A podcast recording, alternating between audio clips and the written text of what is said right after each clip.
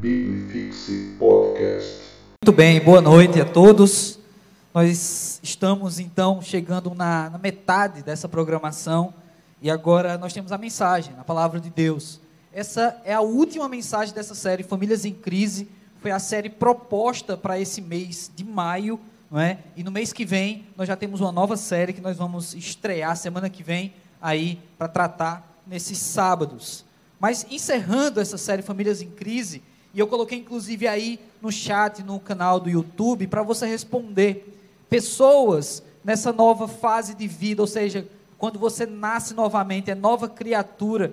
Quais são as pessoas que Deus coloca para você como família? Novos irmãos, novo pai, nova mãe. Eu sei que é comum a gente fazer irmãos na fé, na igreja, mas tem gente que consegue também ter um pai na fé, uma mãe na fé, pessoas que vêm para somar e somam demais. E eu sei que já tem gente respondendo aí, então responde que no final eu e o pastor Vitor vamos interagir com vocês.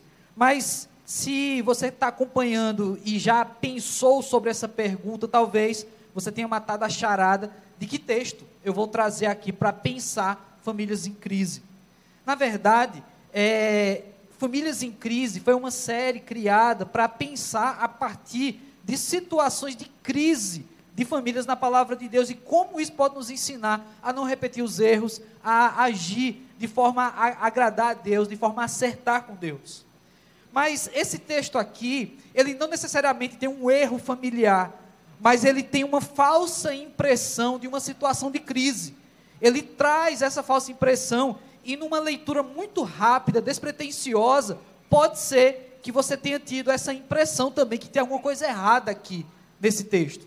Né? Então eu quero tratar com você, eu quero trazer para você, para a gente estudar e tomar algumas lições também das referências desse texto. Marcos, capítulo 3, a partir do versículo 31. Marcos 3, a partir do 31. Acompanhe comigo essa leitura. Nisto chegaram a sua mãe e seus irmãos e tendo ficado do lado de fora, mandaram chamá-lo. Muita gente estava sentada ao redor dele e lhe disseram: Ora, a tua mãe e os teus irmãos estão lá fora à tua procura. E ele lhe respondeu, dizendo: Quem é minha mãe e meus irmãos?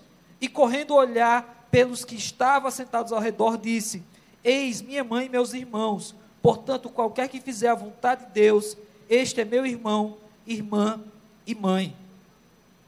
Então você tem aqui esse texto que, como eu falei, numa leitura rápida, despretensiosa, pode parecer que Jesus distratou sua família, sua família de sangue, as pessoas que realmente cresceram no lar com ele.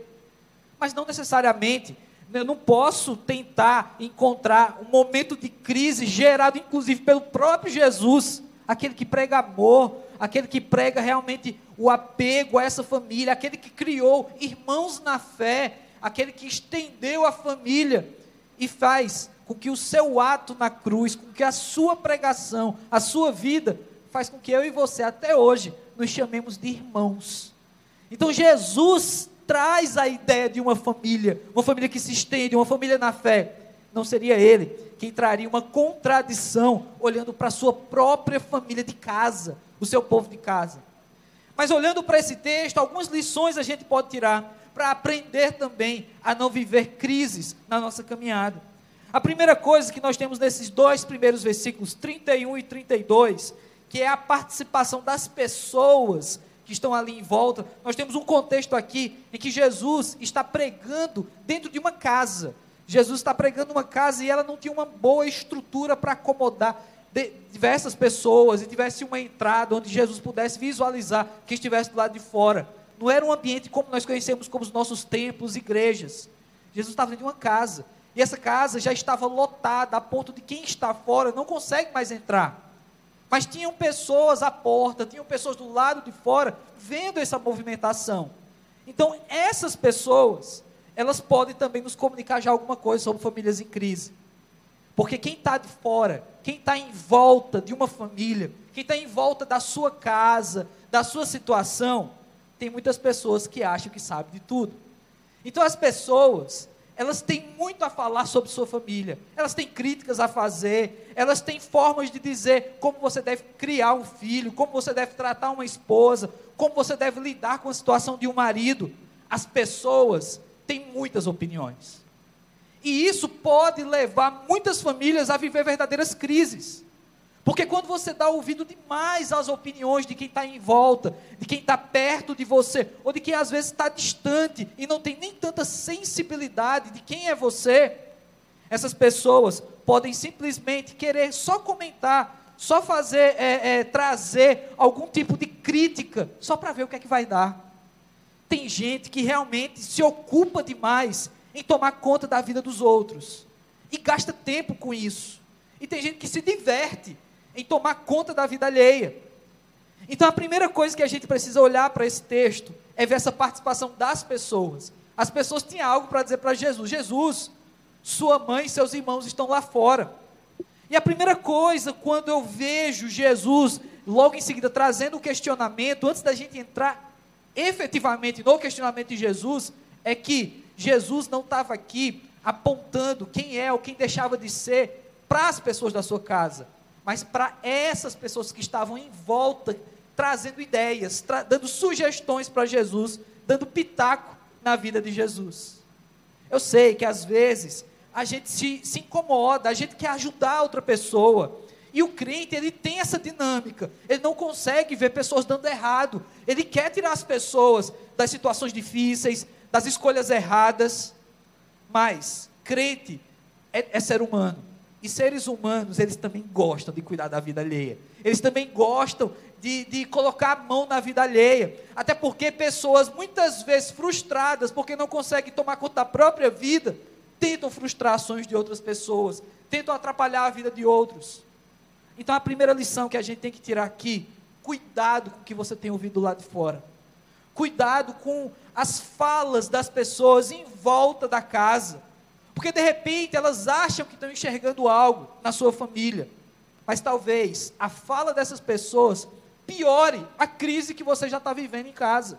Piore a crise familiar que você está vivendo. Ou se de repente você não está vendo nenhuma crise, possa a começar a viver uma crise justamente porque deu ouvido a essas pessoas. Sabe lá Deus a intenção delas. Nas igrejas tem gente boa e tem gente má. Nas igrejas tem gente transformada e tem gente em transformação. Nas igrejas tem pessoas mal intencionadas que muitas vezes vão querer ver o circo pegar fogo. Então, ter cuidado com quem está do, em volta desse contexto. Também não estou querendo gerar aqui um ambiente de total desconfiança, onde parece que todo mundo é ruim. Ah, o pastor falou, agora ninguém, eu vou me importar mais com o que ninguém fala. Não.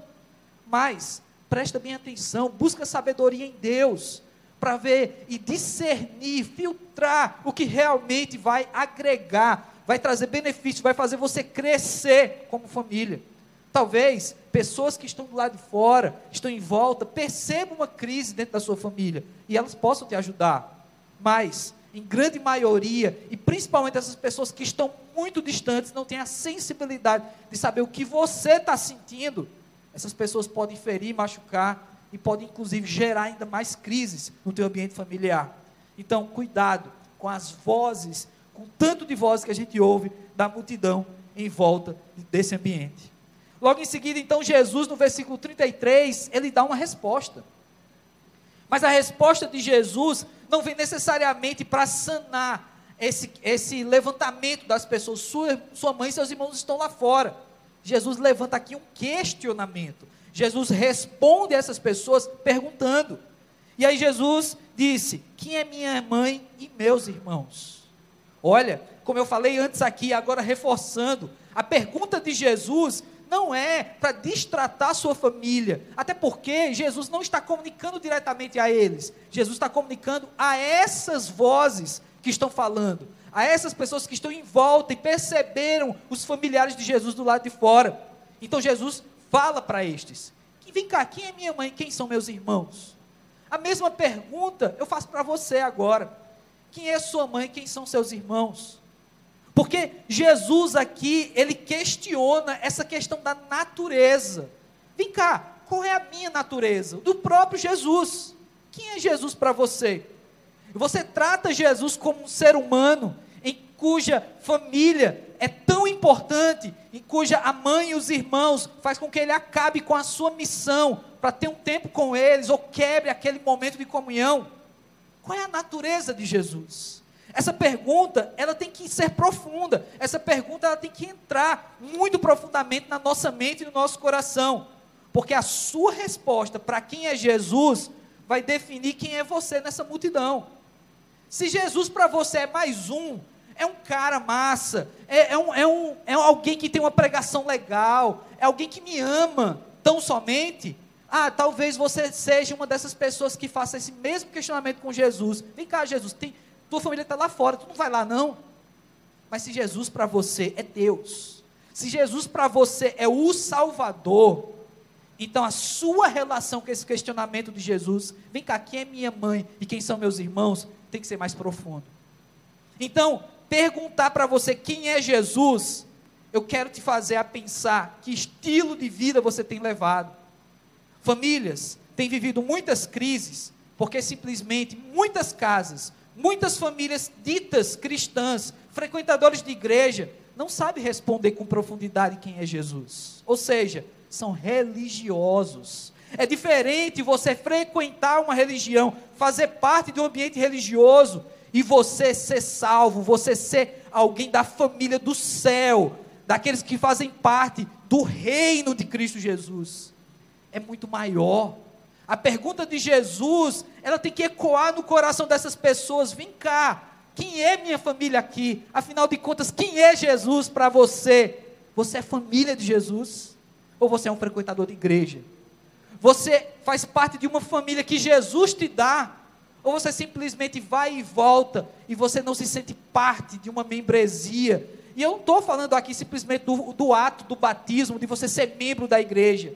Mas eu estou realmente falando da relação em você considerar família também aqueles que Deus te dá como irmãos em Cristo Jesus. Irmãos e talvez até pai e mãe que você encontra pela igreja. É muito interessante pensar que muitas das crises que nós vivemos, mesmo na caminhada cristã, se dão porque nós não temos a facilidade de abrir o nosso coração, de compartilhar essas crises quando estão no começo. E muitas vezes famílias são destruídas. E aí, quando tudo é, se destrói, quando tudo passa o furacão, aí as pessoas perguntam: Mas vem cá, por que ninguém me ajudou? Por que a igreja não me viu? simplesmente porque aqui você não se sentia parte dessa família. Então Jesus faz essa mesma pergunta a você: vem cá, quem é o irmão e quem é a mãe de Jesus? Vem cá, você faz parte dessa família? A gente tem falado nessa série que famílias em crise não está distante da nossa realidade. Não só vivem crises pessoas afastadas do Evangelho, desviadas, ou pessoas que nunca conheceram a Cristo Jesus, e nunca confessaram Ele como Senhor e Salvador. Não. Inclusive, essas pessoas vivem crises.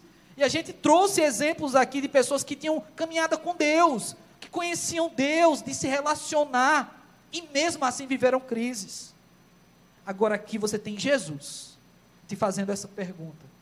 Você é família de Deus. Você é família de Cristo Jesus. Você já foi incorporado nessa família? Ou será que você ainda não se sente parte? Então questione também. Traga essa pergunta e que ela reverbere na sua vida. Por último, Jesus traz a ideia, então. Se ele faz uma pergunta e o texto não fala, mas me parece que ninguém respondeu aqui, o próprio Jesus tinha a resposta. Quando ele perguntou no 33, quem é minha mãe e quem são meus irmãos? O 34 próprio responde. Mas olha como Jesus responde. E correndo o olhar pelos que estavam assentados ao redor. Ou seja, Jesus deu uma boa olhada. Eu fico pensando que é diferente de uma olhada sua. Sabe, sabe aquela olhada da mãe, quando ela dá uma bronca só com os olhos? Ou então da esposa, quando o marido fala uma besteira, ela dá uma olhada assim, você diz, cara, eu travei. Ou da esposa, quando ela fala alguma coisa e denuncia o marido que deixou a cueca suja no banheiro. E aí o cara dá uma olhada para ela assim, assustado. Pois é eu penso que ainda é mais profundo, e claro que é o olhar de Jesus. E o texto fala que ele deu uma olhada, sabe? Aquilo que no teatro, na oratória, a gente tem como pausa dramática. Jesus deu uma pausa aqui e deu uma olhada, uma observada na galera que estava em volta e disse: Eis a minha mãe e os meus irmãos. Portanto, qualquer que fizer a vontade de Deus, esse é meu irmão, irmã e mãe. Então a resposta, ela aprofunda ainda mais essa discussão sobre a pergunta de Jesus, sobre a pergunta que eu quero trazer para você hoje. Essa pergunta de Jesus: quem é Jesus para você? A minha pergunta que eu faço. E aí, a resposta também para essa pergunta deve ser isso: Jesus é o meu rei e eu faço parte do reino dele. A resposta é que a família de Jesus é o reino. A família de Jesus são aqueles que habitam o reino, são aqueles que já foram alcançados por ele. É interessante, porque apesar de Jesus levantar esse questionamento aos perguntadores, aos faladores, aqueles que estão em volta, Jesus dá essa olhada, dá esse olhar. E aí ele apresenta ao público o público. Ele apresenta às pessoas as próprias pessoas. Então ele diz: Eis a minha família. Ou seja, vocês são minha família. Ou seja, eu, você, pessoas mortais, pessoas comuns, pecadores, com todos os nossos defeitos, com o seu sobrenome, com o seu sotaque, com o seu jeito. Jesus escolhe a gente para ser família. A família, então, de Jesus é o reino. Jesus é mais do que o irmão daqueles irmãos ali. Jesus é mais do que o filho de Maria. Ele é o rei. Então, essa resposta tem que estar na ponta da sua língua. Quem é Jesus para você? Jesus é meu rei. E eu faço parte desse reino. Logo, eu sou parte dessa família. Eu, eu estou em meio a uma família do reino de Deus. Aceite ou não, queira ou não, que parte dessa família talvez sejam pessoas que não tenham os mesmos gostos que você, que não tenha mesma, as mesmas ideias, que não gosta das mesmas séries que você, que não curta as mesmas músicas que você, inclusive música gospel, que tem muita música ruim. Talvez a pessoa da família, do reino de Deus, que Deus está te dando, sejam pessoas completamente diferentes, de personalidade diferente, pessoas difíceis de lidar. Como tem pessoas difíceis de lidar nas igrejas. Talvez Deus tenha te dado tudo isso. E você estava esperando uma família que fosse completamente agradável, que só te elogiasse, que quando chegasse na igreja, todo mundo ia ser carinhoso, afetuoso, todo mundo ia te trazer palavras de paz. Eu sei que muita gente vai numa igreja procurando uma família dessa. Mas saiba que assim como você faz parte dessa família e você está cheio de defeito, outras pessoas como você também fazem parte. Então celebre essa família. Porque se tem uma família que vive em crise, essa é a igreja. A igreja é uma família que vive em crise. Eis porque tantas divisões, tantas denominações. E todo dia surge uma nova, todo dia surge um novo movimento, porque as pessoas se cansam, as pessoas não querem fazer mais parte daquele meio. E como eu falei de música aqui, às vezes eu fico chocado com o discurso de bandas do movimento gospel, que tem um discurso de irmandade, de amor, de missão. Não, nós não somos uma banda, nós somos uma missão, e às vezes a galera divide por dinheiro. Então você fica bem claro qual é a missão daquela banda gospel: o dinheiro. E aqui nós temos então um confronto de Jesus. A família é o reino. Se a igreja é essa família tão gigante de pessoas tão diferentes, e que são tão difíceis de se relacionar justamente por causa dessas diferenças. Eis a grande família em crise que nós temos que aprender a lidar é a igreja. E talvez nesse período de quarentena, de pandemia, você tenha se perguntado, rapaz, eu estou gostando tanto de cultuar aqui na minha casa, porque afinal de contas, eu não preciso cruzar o caminho com fulano, eu não, eu não preciso passar pelo minha, meu ex ou minha ex, eu não preciso sentar no banco e tem uma pessoa ali que eu não gosto muito. Eu não, eu não vou ser criticado pela roupa que eu visto, ou pelo jeito que eu falo.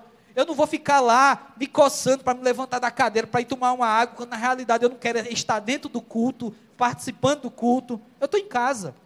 Eu posso desligar que ninguém vai ver. Se eu sair pela porta da igreja, todo mundo me vê e me julga, independente da razão pela qual você saiu. Mas se você está em casa, você só desliga o YouTube, ou então deixa de lado e deixa no mute.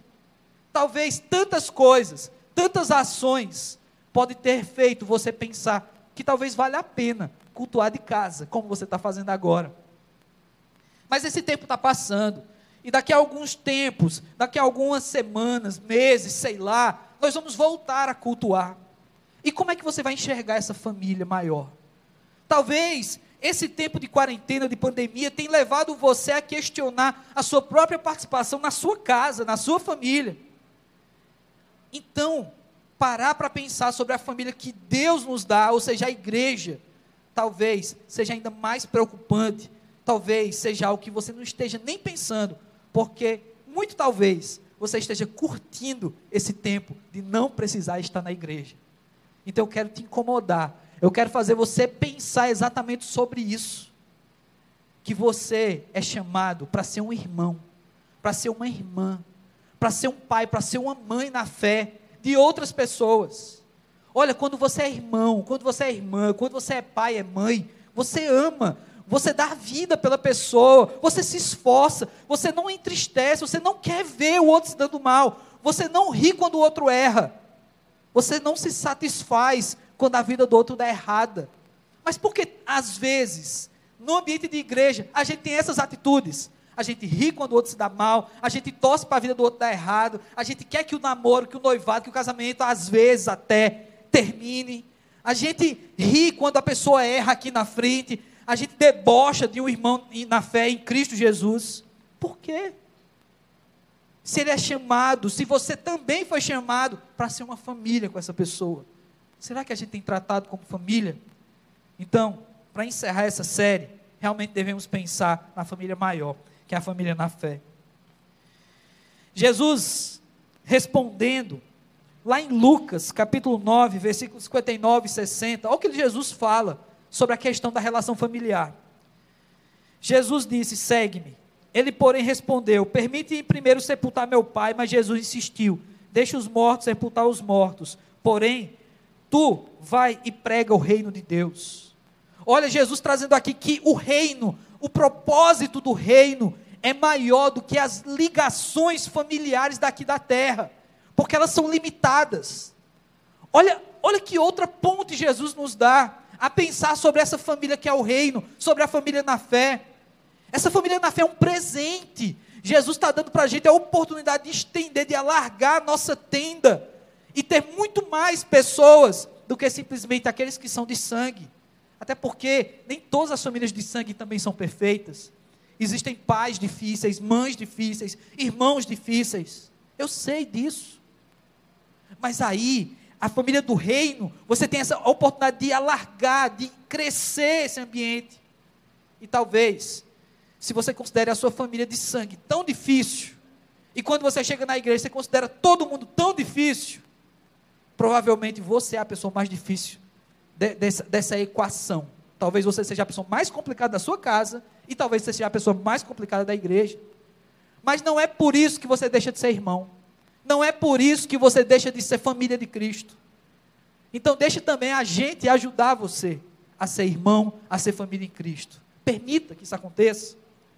Ainda em Lucas, Jesus fala mais. Lucas 14, versículo 26. Lucas 14, 26 diz: Se alguém vier a mim e não aborrece a seu pai, sua mãe, e mulher, e filhos, e irmãos, e irmãs, e ainda a sua própria vida, não pode ser meu discípulo. A caminhada com Cristo, a caminhada na fé, e voltando àquela pergunta que Jesus faz, mas vem cá, quem são meus irmãos? Quem é minha mãe? A pergunta que eu faço nessa noite, vem cá, quem é Jesus para você? A resposta tem que ser pautada nessas palavras de Jesus aqui. Vem cá, se você não aborrecer, ou seja, se você não priorizar a minha relação com Deus, a sua relação com Deus, se você não priorizar Jesus acima das pessoas de sangue, dos seus irmãos, da igreja, da fé, da religião, você está desagradando a Deus, você está aborrecendo ao próprio Deus, você não pode ser discípulo. Esse texto aqui, ele não fala que você tem que aborrecer no, no sentido de você incomodar essas pessoas. Ah, você tem que incomodar a mãe, incomodar o pai, incomodar os irmãos. Eu sei que tem gente que é bom nisso. Tem gente que consegue incomodar muita gente. Incomoda na igreja, incomoda em todo lugar. Mas não é isso. Quando o texto traz aqui essa ideia de aborrecer, é aonde está a sua prioridade. E é o, o que eu tenho falado em toda essa palavra, no foco de tudo isso, é o reino, a prioridade é fazer parte desse reino, é estar debaixo do senhorio de Cristo, Ele é o Rei. E dessa forma, essa grande família que Ele me dá, incluindo os de sangue, incluindo aqueles que Deus me fez nascer ou fui adotado por essa casa, por essa causa. E assim, esses que priorizam Cristo, esses que têm Cristo como centro da vida, em que Cristo é tudo para você, esse é discípulo. E aí Jesus fala isso. Esses serão verdadeiramente meus discípulos. Então eu quero falar com você, que é esse discípulo de Jesus. Você, você se considera um discípulo? Essa pessoa que realmente prioriza Jesus Cristo? Talvez essa hora seja uma hora de parar realmente para refletir, de olhar para dentro de si e dizer: caramba, o que é priorizar Jesus Cristo? Será que eu priorizo mesmo? Quais são suas prioridades? Nesse período de quarentena, onde você tem que pausar situações na vida, trabalho, estudo, ou fazer de outro modo, isso tem gerado muitas reflexões, pensamentos. Já chegou a hora de você parar também para observar e pautar o seu relacionamento com Deus. Vem cá, você é discípulo de Cristo?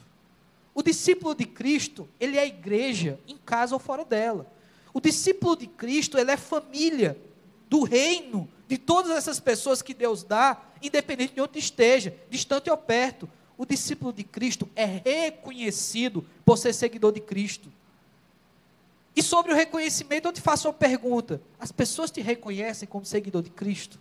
As pessoas te veem como seguidor de Cristo? Talvez. Muitas famílias estão em crise nesse período da quarentena, porque frequentam igrejas, mas não são reconhecidos como família de Cristo. Talvez falte muito mais para ser discípulo na sua vida, na sua caminhada.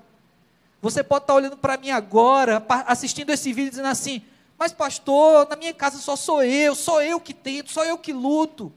Sim, então lute. Se é você, você que ele escolheu, então seja discípulo. Para com a, com a fala de vitimismo. Ah, não, eu sou fruto desse sistema, a minha família me tornou assim. Para com isso. A gente precisa crescer, amadurecer, inclusive o discurso. Então, se nesse período você tem percebido crises, seja no ambiente familiar, de sangue, seja no ambiente familiar, igreja, está na hora de resolver esse negócio. Está na hora de ser adulto, de ser maduro parar de ficar reclamando, se escondendo, esperando que alguém vá atrás de mim, que alguém me busque, que alguém me procure. Vamos se relacionar como adulto. Vamos buscar nas pessoas também os perdões que precisam serem dados, as respostas que precisam ser dadas. Às vezes, tem pessoas no ambiente igreja que não se falam e nem sabem mais por que fazem isso. Pessoas que se tratam mal, e era uma coisa da adolescência, sabe? Como um amigo meu aqui da igreja fala, tem gente que a pessoa roubou o pirulito lá, lá no primário, até hoje está com raiva da pessoa na igreja. A gente precisa crescer, a gente precisa amadurecer para parar de viver crises bobas. Porque afinal de contas, a missão de Jesus é ganhar o mundo, a missão de Jesus é salvar vidas. Aí a gente fica se ocupando em resolver picuinhas, besteiras, problemas de relacionamento bobo dentro da igreja. Quando tem pessoas caminhando para o inferno e a gente não tem gás, não tem força para ir atrás dessas pessoas, porque a gente está tão desgastado resolvendo as crises da família na fé, que já era para ser a família que estava lá fora, alcançando novos. Pense sobre isso. Reflita sobre isso. E mais uma vez eu pergunto: quem é Jesus para você? Você é discípulo? Vamos orar nessa hora. Vamos falar com Deus, pedir perdão ao nosso Deus pelas nossas limitações e pedir que Deus nos ensine cada dia a ser essa grande família, uma família que vale a pena. Pai amado, nós queremos te louvar, Senhor Deus, pela tua palavra. Queremos te render graça, Senhor Deus, porque, ó Pai, o teu evangelho é maior do que nós, é maior, maior do que o nosso conhecimento. As, as tuas palavras, Senhor Deus, elas nos confrontam, mas elas também nos trazem, ó Pai, um pensamento mais profundo sobre quem nós somos, Senhor Deus. Então, realmente, Pai, nos incomoda. Provoca em nós, Senhor Deus, entendimento, ó Pai, daquilo que precisamos viver, daquilo que precisamos conhecer a partir da tua sagrada escritura, Senhor Deus. Pai, eu te agradeço Porque, Senhor Deus, um dia tu me chamou a viver uma família na fé, uma família na igreja, Senhor Deus. E como tu tens me dado irmãos, irmãs, pai e mãe na fé, ó Pai. Também quero te agradecer pelo meu pai, pela minha mãe de sangue, pelos meus irmãos. Mas eu peço, Deus, nos dá sabedoria para lidar com cada um deles. Nos dá entendimento para nos relacionar bem com essa família na fé, com a igreja. Pai, tem tantas pessoas difíceis. Pai, eu sou uma pessoa difícil nessa família da fé. Me ajuda, Senhor Deus, a ser melhor. Deus amado, abençoa também minha família de sangue, os meus pais, meus irmãos. Traz, Senhor Deus, conversão àqueles que ainda precisam dela, assim como cada um que ouve agora, Senhor Deus, onde na sua casa, na sua família também tem vidas que carecem ser alcançadas pelo teu evangelho. Age, Senhor Deus, com todo o poder sobre essas casas. Age na nossa igreja, Senhor Deus, e nos faz viver, ó Pai, em fidelidade, em gratidão, Senhor Deus, viver de maneira, ó Pai, a amar verdadeiramente aqueles que tu nos dá como família na fé. É assim que eu te oro, Deus, em nome de Jesus Cristo. Amém. Biblifixe Podcast.